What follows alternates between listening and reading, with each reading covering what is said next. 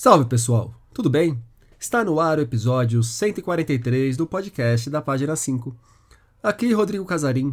Página 5 é também a coluna de livros que edito no portal UOL. Estou no Instagram como página.5, no Twitter como arroba rodcasarim e no Telegram, só procurar pelo grupo Página 5. Sérgio Santana, Hilda Hilst, Rubem Fonseca, Milton Ratum, Otto Lara Rezende, Caio Fernando Abreu, Nelson Rodrigues, Raduan Nassar, Lígia Fagundes Teles e Elvira Vinha.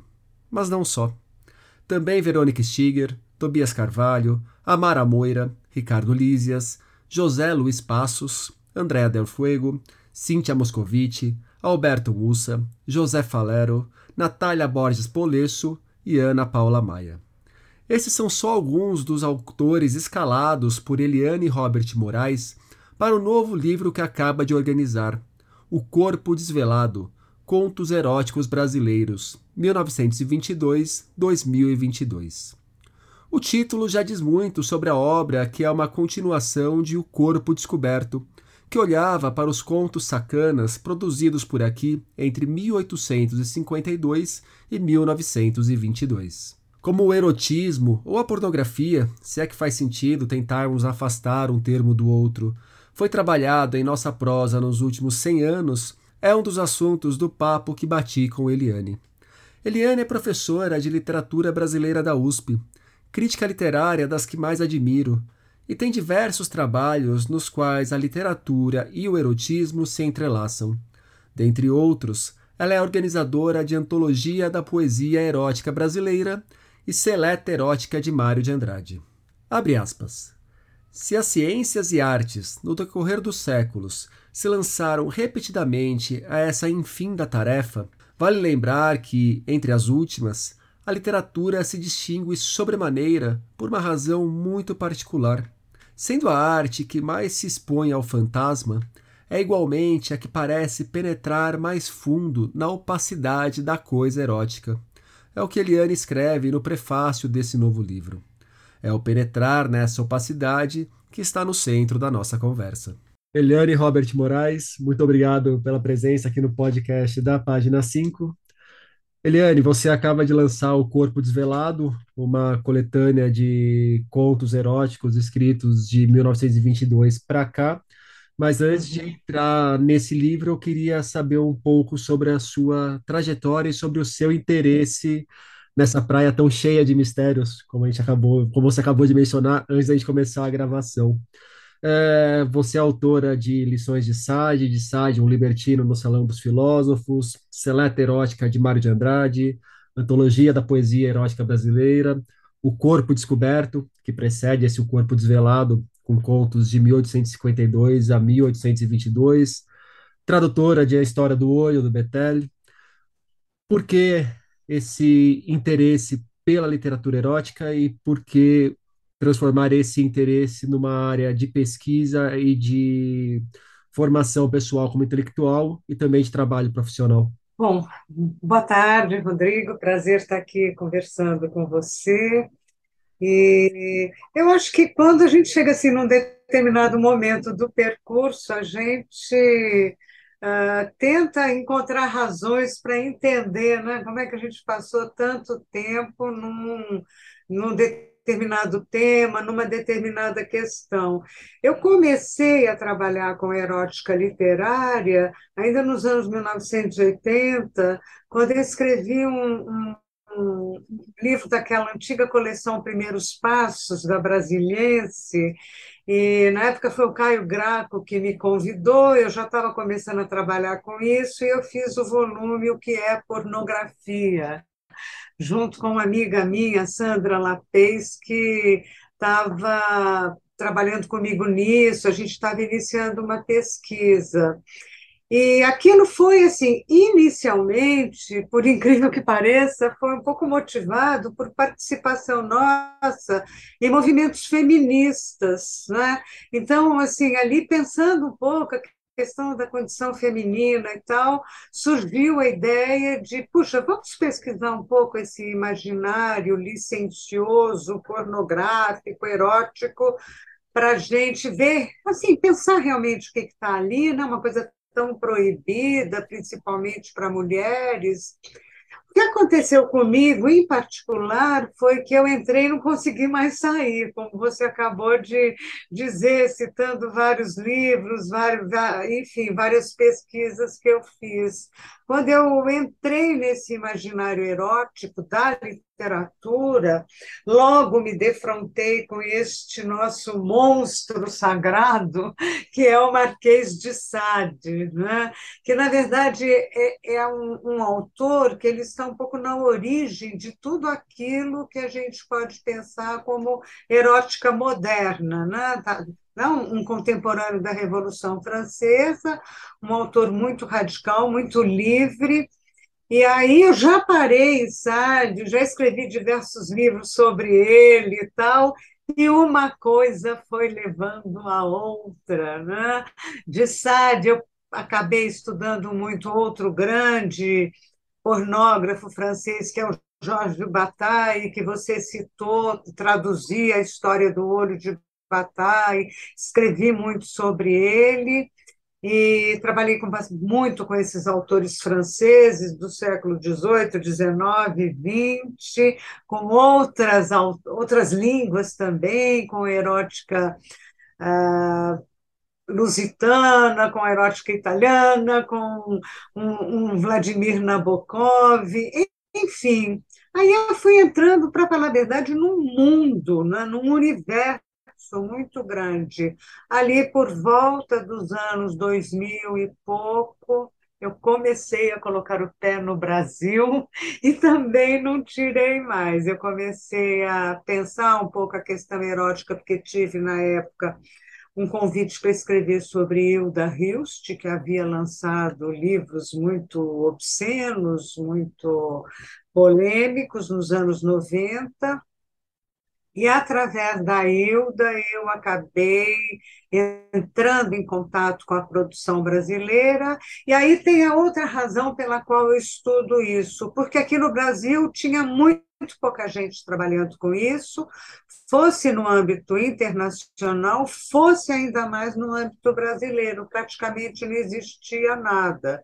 Não existia nada da crítica literária, porque pornógrafos não nos faltam desde sempre. Temos grandes escritores que escrevem sobre sexo, poetas assim magníficos, mas que ficaram meio escondidos. Então, uma vez que eu abri a porta aí da, dessa questão erótica no Brasil, aí tô, tô aí daí. O, você falou em algumas vezes do erótico e do pornográfico, do pornógrafo. Faz sentido a gente separar uma coisa da outra ou aqui a gente mistura e a gente está falando da mesma coisa quando fala tanto de erotismo quanto de pornografia?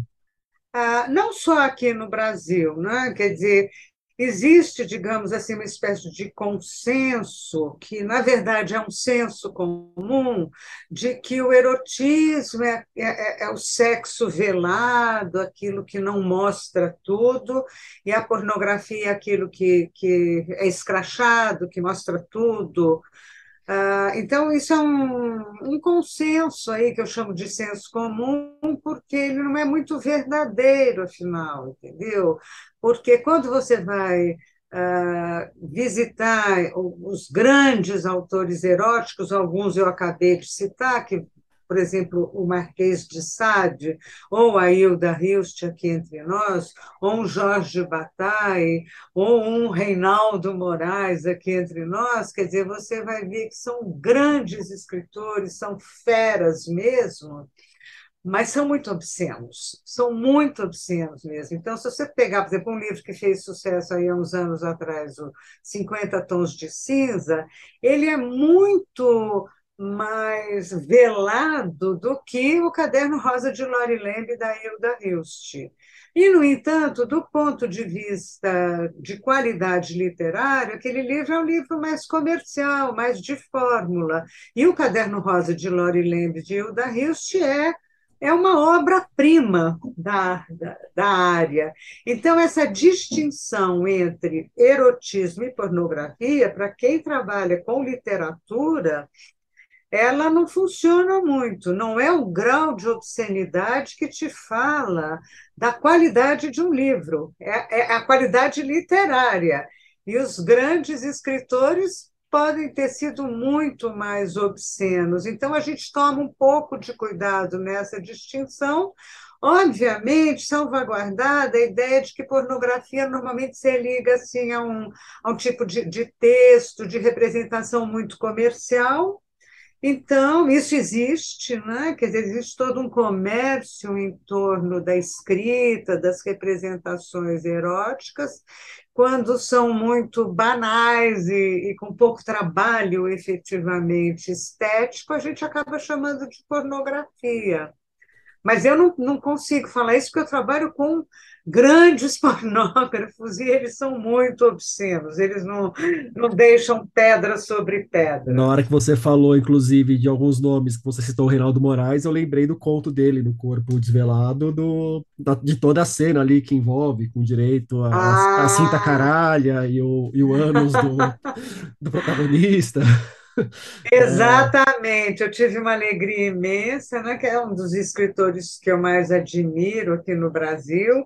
Tive uma alegria muito grande que ele escreveu esse conto inédito para o livro, para o Corpo Desvelado, e ele é justamente, né, quer dizer, esse grande escritor que não tem, né, assim, uh, papas na língua, quer dizer, usa todas as palavras técnicas né, que têm que ser usadas, e, e é muito obsceno e é absolutamente genial. Né? O Eliane, antes da gente mergulhar um pouco mais na literatura, eu quero fazer um movimento a partir da literatura para fora. Você falou que começou a olhar para essa literatura erótica, pornográfica aqui do Brasil a partir de estudos sobre a Hilda Hilst. Uhum. É, isso faz alguns anos, um pouco mais de uma década, pelo menos. E desde então o Brasil vem passando por um processo de caretização enorme, de uma falsa moralidade enorme, e o clima da nossa sociedade me parece ser muito diferente hoje do que era 10 ou 15 anos atrás. Está é, tá mais complicado trabalhar com o erotismo ou a pornografia hoje no Brasil do que já foi? Ah, bom, eu vou, vou te falar um pouco como é que eu vejo isso isso, né? Quer dizer, eu acho que esse processo de caretização, né, tradicionalização com relação ao sexo é um processo que, que o país tem vivido e viveu, sobretudo agora, nos, nos últimos quatro anos, que estamos terminando, né, com esse governo assim, com uma conversa muito moralizante, com a, a, aquela figura que é a Damares, né, que dizia que uh, homem tem que usar azul e menina rosa, né, num momento que a nossa sociedade está discutindo a sexualidade não binária, no momento que a gente tem assim toda uma visibilidade de transexuais e tal, quer dizer, eu acho que a gente passou por uma tradicionalização em discursos oficiais. Acho que isso não foi a sociedade brasileira que passou, entendeu? Discursos oficiais, sobretudo no último, nessa gestão Bolsonaro, que resolveram assim dar uma de moralismos, não é? Ah, aliados a quê? Homofobia, transfobia, a um, vamos dizer assim, práticas de liberação de feminicídio, contra aborto, mas eu acho que a gente não deve achar que é a sociedade brasileira. Pelo contrário, a sociedade brasileira avançou muito. Eu faço questão de dizer que eu votei numa deputada, que é a Érica Hilton, que foi a deputada mais votada, entendeu? Quer dizer, Nós como é votamos, que você explica? foi meu voto também. Ah! Seu também? Bom, ela é maravilhosa, né? Então, como é que você explica, né? uma figura como a Érica ter tido a votação que ela teve, né? quer dizer, porque existe uma grande parte da sociedade, que somos nós, e mais muita gente, que está apostando em, em, em, outra onda, né? que está apostando na liberdade também, que está apostando numa via contra essa caretização.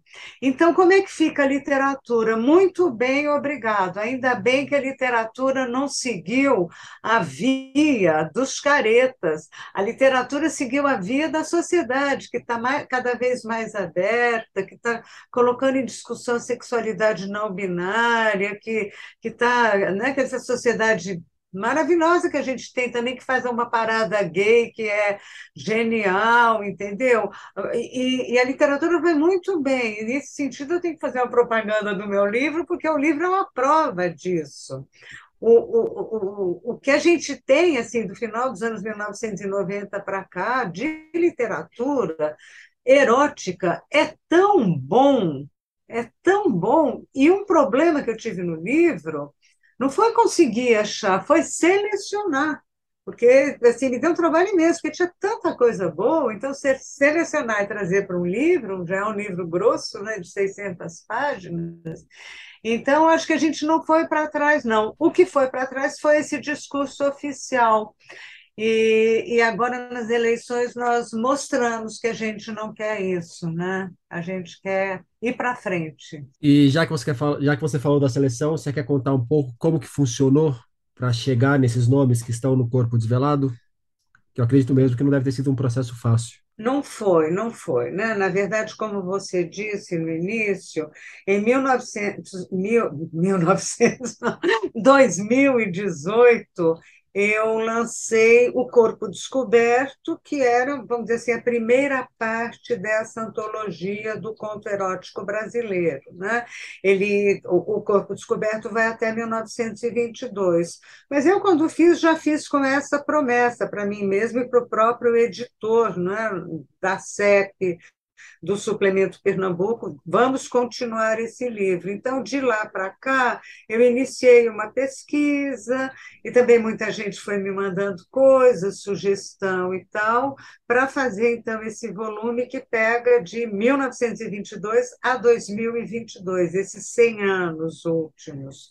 E apareceu muita coisa, sobretudo de 1980 para cá, que eu acho que é legal, porque 1980 é quando a gente tem abertura política no país, quando a gente tem, a partir da AIDS, que é um evento muito barra pesada, mas a gente entra né, uma visibilidade da questão homossexual. Deixa eu já colocar uma coisa, então, já que você tocou nesse assunto, que eu ia trazer essa pergunta mais para frente, mas já que você comentou, eu vou colocar agora, que eu acho que já dá para entrar no balaio. Ah. É, na hora que a gente faz o recorte por datas, não é assim que o livro está organizado, mas na hora que a gente vê por décadas dos contos, algumas décadas tem muita coisa, 70, Isso. 80, década de 2010, e outras bem menos, 40, 50, década Isso. de 90. Isso tem a ver com certos modismos da literatura ou com tendências maiores como a questão política do país? Eu acho que tem a ver com a, quer dizer, com a questão da liberdade no país, né? Se você pensar, a gente tem 100 anos aí de 1922 a 2022, né? Quer dizer, o que você tem até os anos 1970? O que, que a gente tem? A gente tem duas ditaduras aí, né? A gente tem Getúlio e tem o golpe militar de 64, quer dizer, só isso. A gente pensa como estávamos assim acuados, isso sempre replica na moral. Então, eu acho que era muito mais difícil para um escritor escrever um livro erótico, conseguir publicar. A gente teve anos e anos de censura, e a censura ela chega pronto, né?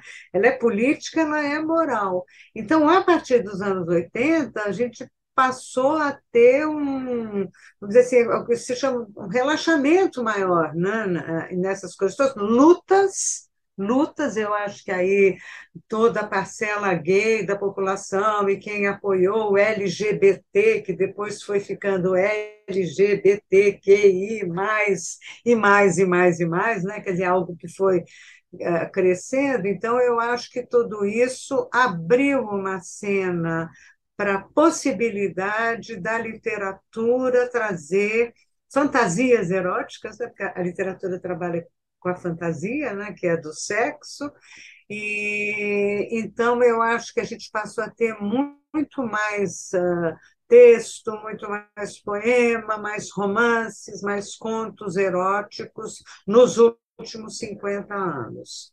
E o, livro mostra isso, né? A gente fez uhum. uma linha do tempo mostrando isso. E voltando para os nomes que chegaram até o final, porque eu imagino que muito nome acabou sendo descartado. Ah, é, olha, na verdade, quer dizer, quando você organiza uma antologia, você pensa num critério de representatividade, né? tanto de época, mas também me ocupei com o cuidado de, de pensar a figura feminina nas mulheres que escreveram, ou, ou, ou também aquilo que são os não é? Quer dizer, setores da sociedade que foram mais calados, como, não é? Quer dizer, todo o homerotismo, mesmo setores que, que não são exatamente ligados à erótica, mas autores negros, como estamos pensando muito isso, quer dizer, você tem um critério de representatividade e você, bom, eu tenho um critério como crítica literária, né? Como crítica literária que vem estudando isso há muito tempo. Então, na verdade, eu acabei colocando aquilo que, que mais me pegou, que eu achei mais, uh, né, quer dizer assim, mais forte para colocar nesse livro, forte no sentido de força literária. E também com cuidado de ter autores do Brasil todo, né? a gente que está aqui em São Paulo, acho que tem que ter esse cuidado de estar tá tentando ouvir, entender o que está lá no Nordeste, no norte do país, no Sul. E então, ah, na verdade, você falou, bom, como é que você chegou a esses 60 autores? Né? São 60 autores que a gente tem aqui. Foi lendo e relendo e relendo. E aí você Não fala, tem atalho, aqui... né? Não tem atalho. É muito bom porque te dá uma intimidade muito grande com os autores. E a gente tem desde autores pouco conhecidos até grandes autores brasileiros. A gente tem um Raduan Nassar, tem uma Lígia Fagundes Telles, tem ah, não, Mário de Andrade, tem gente nova, tem gente pouco conhecida, tem gente muito conhecida na, na, na, erótica, tem gente que você fala, nossa, o cara, esse cara escreveu um conto erótico. Pois é, escreveu, tá aí. Um traço do seu trabalho, Eliane, que eu admiro demais, e aí extrapolo o que você traz nos livros, mas também o que se apresenta no, em jornais, em resenhas, por diversos veículos por aí, é que você já está com seus 70 anos, mas você definitivamente não virou aquela crítica literária que chega no momento e fala: Ok, já li tudo que tinha para ler, agora eu só vou ficar relendo os clássicos e vou ficar sentado em cima dos clássicos e acabou. E na hora que a gente pega o corpo desvelado, eu acho muito legal encontrar ali gente como o José Falero, como o Tobias Carvalho, como a Mara Moira. É, você é uma crítica literária do seu tempo, mesmo agora em 2022, né?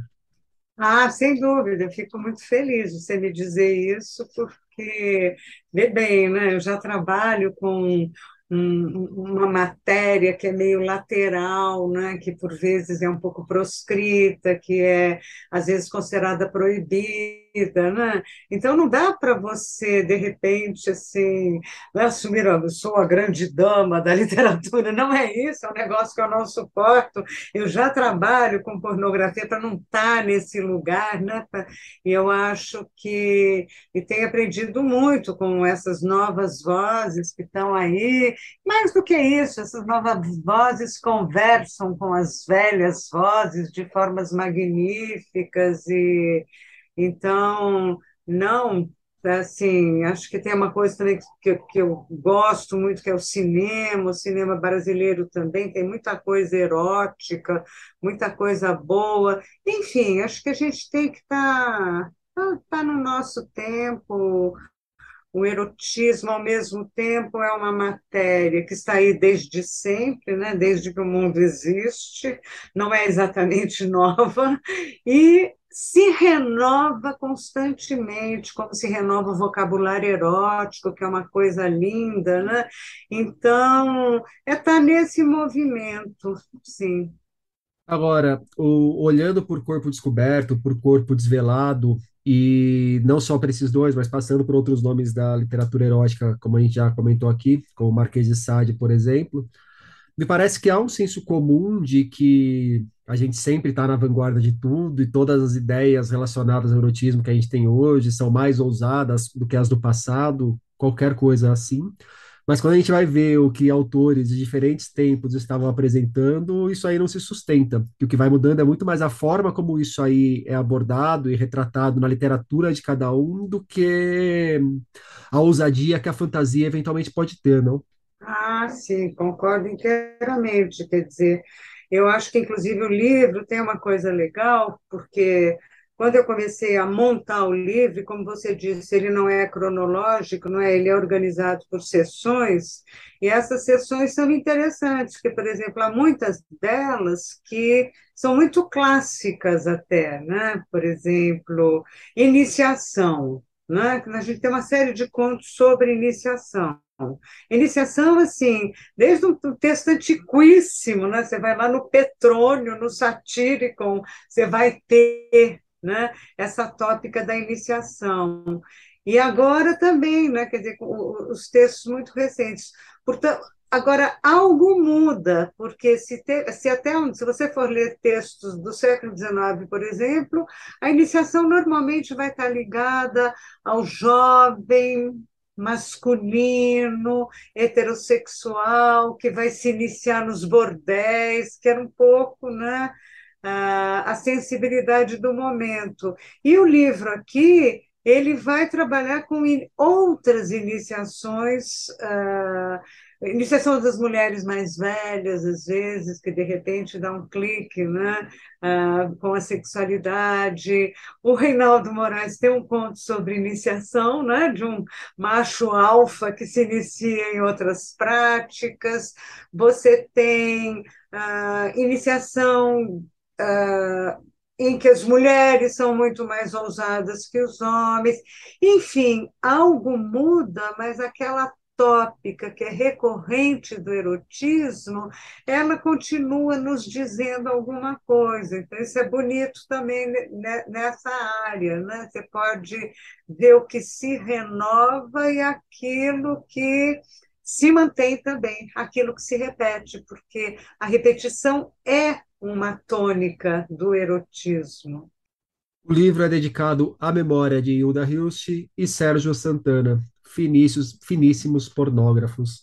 Da Hilda você já falou um pouco de como ela te introduziu de alguma forma ao universo brasileiro do erotismo. É, mas você quer argumentar um porquê dedicar a esses dois e falar um pouco mais sobre o Sérgio também? É parece, me parece que é algo de pessoal aqui também, não é uma, uma escolha meramente estética. É, não, é, quer dizer, é uma escolha estética e muito pessoal também. Quer dizer, eu acho que, pegando um pouco o arco né, que o livro uh, pega, né, que são esses 100 anos, desde 22 até hoje, acho que foram. De, inclusive, quer dizer, pensando também nos autores que já se foram, né, eu acho que foram os dois grandes autores da, da erótica brasileira, a Hilda Hilst e o Sérgio Santana, assim, sem dúvida. Eu, eu acho assim um absurdo, eu leio e releio assim as verdadeiras obras-primas, eles ombreiam assim exatamente no mesmo nível os grandes autores ocidentais do erotismo, sem dúvida. Aí foi uma revolução, né? O Caderno Rosa de Lori Lane é de 1990, né? Ali ela faz aquela trilogia erótica, aquilo foi, né? quer dizer, foi uma revolução, até para além do próprio livro, quer dizer, de repente a gente tem uma mulher que escreve algo tão ousado e, e conversando com toda a tradição erótica. Né, e foi uma e revolução Sérgio... na própria trajetória dela, né? A maneira que ela passa a se posicionar a partir dali, assim, é uma revolução Isso. na literatura dela, é uma revolução autoral, é uma revolução com pessoa ali. Foi completa. Tudo. E ela, é, quer dizer, a Hilda Rios começa a escrever esses textos pornográficos aos 60 anos de idade. Ela é uma senhora já, uma grande dama da literatura, e de repente ela escreve, até tem um susto né, que todo mundo tem com isso, até entender que aquele livro, né, quer dizer, assim, é, é, é de uma qualidade incrível, né? Uh, do ponto de vista de escrita, e ali ela está dialogando com os grandes autores da, da literatura erótica ocidental, que ela conhecia muito bem. E, e, o Sérgio Santana também, né? Quer dizer, o Sérgio também tem uma produção assim para uh, com relação à sexualidade muito diferente da Hilda. Uh, eu diria assim que a Hilda é mais desbocada, ela trabalha né, com essa coisa do desbocado mais solto, e o Sérgio Santana, mas é muito sofisticada, ele também, ele tem, tem um diálogo muito grande com artes plásticas, uh, com, com outras artes, e tem uma visão assim do, do erotismo, da, da, do sexo, uh, que passeia por, por muitas vias, né? tem um entendimento, ele é muito filosófico também ao falar disso. E, bom, eu quis homenagear o Sérgio, porque eu acho que o Sérgio foi muito, quer dizer, deu uma dor muito grande em nós que amamos a literatura dele, a perda dele agora nesses anos por Covid, né? foi, foi muito triste isso, né? E, e a Hilda, como você disse, quer dizer, também é, quer dizer, são dois autores que me ensinaram muito. Na verdade, quando às vezes alguém me, me entrevista me pergunta, não, mas a teoria que você tem sobre erotismo, quais são os livros teóricos que você indicaria? E, e, os livros teóricos que eu indicaria são todos de literatura. Os meus teóricos são Sade, Bataille, Hilda Hilst, Sérgio Santana. São essas pessoas que formulam sobre erotismo que me interessa. E por quê? Porque o erotismo é fantasia, e o erotismo, portanto, ah, escrito é sempre literatura. Né? A literatura é fantasia, o erotismo é fantasia e o texto erótico é a fantasia da fantasia. Né? Tenho parto um pouco desse princípio. Agora, voltando a um ponto que você mencionou lá no início da conversa, sobre os 50 tons de cinza, é, talvez algumas pessoas que nos ouçam sejam leitores também de 50 tons de cinza.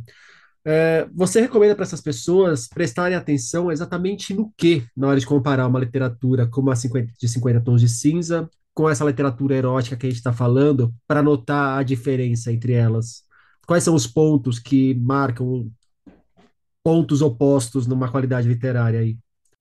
Eu, olha, é, na verdade, quer dizer, não tenho nada contra se ler os 50 tons de cinza, entendeu? Ah, aliás, deixa eu é. defender, eu não tenho nada contra e eu tenho muito a favor que livros vendam dessa forma, porque é isso também que sustenta claro, muita parte do mercado editorial, tem sua importância. Claro, não, não é isso, é que assim, a gente está, né, quer dizer, a gente está falando a partir de, de, de um ponto de vista de crítica literária, e, obviamente, que é muito diferente você ler, por exemplo, um livro do Marquês de Sade e ler 50 Tons de Cinza. Uh, você lê um, um clássico do, do, erotismo do Aretino, né, lá do Renascimento, e lê os 50 Tons de Cinza, ou até livros um pouco mais próximos. Né? Vamos uh, pensar um pouco no por que é diferente ler o Pornopopeia, do Reinaldo Moraes, e os 50 Tons de Cinza, que são livros contemporâneos? Né? Porque, do ponto de vista formal, né, de como escritos, você percebe no Pornopopeia que aquele autor faz uma pesquisa da língua, né?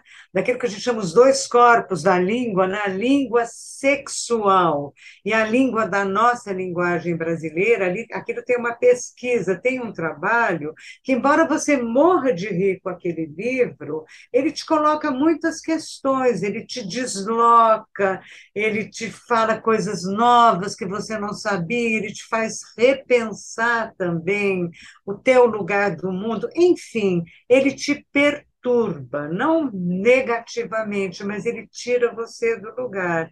E os 50 tons de cinza, conforme você vai lendo, você vai vendo que ali tem uma fórmula de linguagem que ela vai se repetindo e ela é pobre do ponto de vista do tratamento da língua. E sendo pobre no tratamento da língua como linguagem, ela é pobre no tratamento da língua sexual também. Ela é mais pobre ao falar de sexo, ela não nos coloca questões, ela não faz um, um autoexame daquilo que está falando, ela, ah, tanto que, por exemplo, 50 Tons de Cinza é um livro serinho, E o Pornopopeia é um livro que você chora de rir o tempo inteiro, ao mesmo tempo que ele está falando de um momento do país, ele está colocando em xeque aquela figura do macho, né? Uh, garanhão e tal, no tempo inteiro. Então, ele, ele tem, te coloca muito mais questões pela forma como trabalha a sexualidade e tira a gente do lugar também. Isso que eu acho que é legal. Enquanto que o outro um pouco reafirma não, o lugar. É, é, então, eu gostaria, sim, que os leitores dos 50 Tons de Cinza, todos, pudessem ler os nossos autores e, e perceber né, a qualidade da diferença. Eliane, para a gente fechar o nosso papo, gostaria que você me indicasse um livro. E aí pode ser um livro sobre isso que a gente está conversando, um livro sobre outro assunto qualquer, um livro seu, um livro de amigo, um livro de inimigo. Deixa eu pensar um pouco. Eu gostaria de indicar um livro que eu acabei de ler, e que não eu, eu, tem um capítulo sobre erotismo, mas ele não é exatamente um livro erótico, mas é um livro sobre corpo, sabe? Que me fez pensar. Ele está aqui do meu lado, acabei de ler. Posso pegar? Claro. É um livro de uma autora estreante que se chama Denise Santana. O livro chama-se A Cabeça do Pai. Ele acabou de ser lançado pela editora Todavia. É muito curioso, porque a Denise Santana é uma historiadora que eu conheço porque ela vem trabalhando sistematicamente com o corpo. Ela já trabalhou com um pouco de sexualidade, com alimentação, quer dizer, é uma pessoa que tem esse olho para o corpo. E, de repente, ela me aparece com esse romance, né, quase que uma novela, não é muito que, que, é incrível, porque é um romance em que você tem uma personagem que está refletindo sobre sua própria vida, é uma mulher, enquanto ela está vendo o pai e a mãe adoecerem muito fortemente, e ela vai fazendo uma reflexão sobre esse corpo do pai, o corpo da mãe e o dela mesmo. E porque o nosso corpo é tudo isso, não? O nosso corpo é o corpo do prazer, é o corpo da dor, é o corpo da fragilidade, e é um corpo que, infelizmente, a gente um dia vai perder. Então, ela consegue fazer uma reflexão muito bonita, com momentos poéticos, com momentos que são difíceis também, né? E estou encantada de ver uma historiadora, né? alguém que estava escrevendo livros de história até agora, surgir com um título tão, tão poderoso e trabalhando com coisas difíceis, né, pesadas, mas o livro é de uma delicadeza incrível. Então, minha sugestão é essa: Denise Santana, A Cabeça do Pai. Lembrando que ela está falando da cabeça e daquilo que vem junto com a cabeça, que é o corpo. Muito bom. Eliane Robert Moraes, muito obrigado pelo papo. Obrigada a você, prazer em conversar contigo. O Corpo Desvelado, Contos Eróticos Brasileiros, 1922-2022, organizado por Eliane Robert Moraes, chega aos leitores pela CEP. Por hoje é isso aí, pessoal. Indique o podcast para os amigos e inimigos. Um beijo, um abraço, um aperto de mão e até a semana que vem.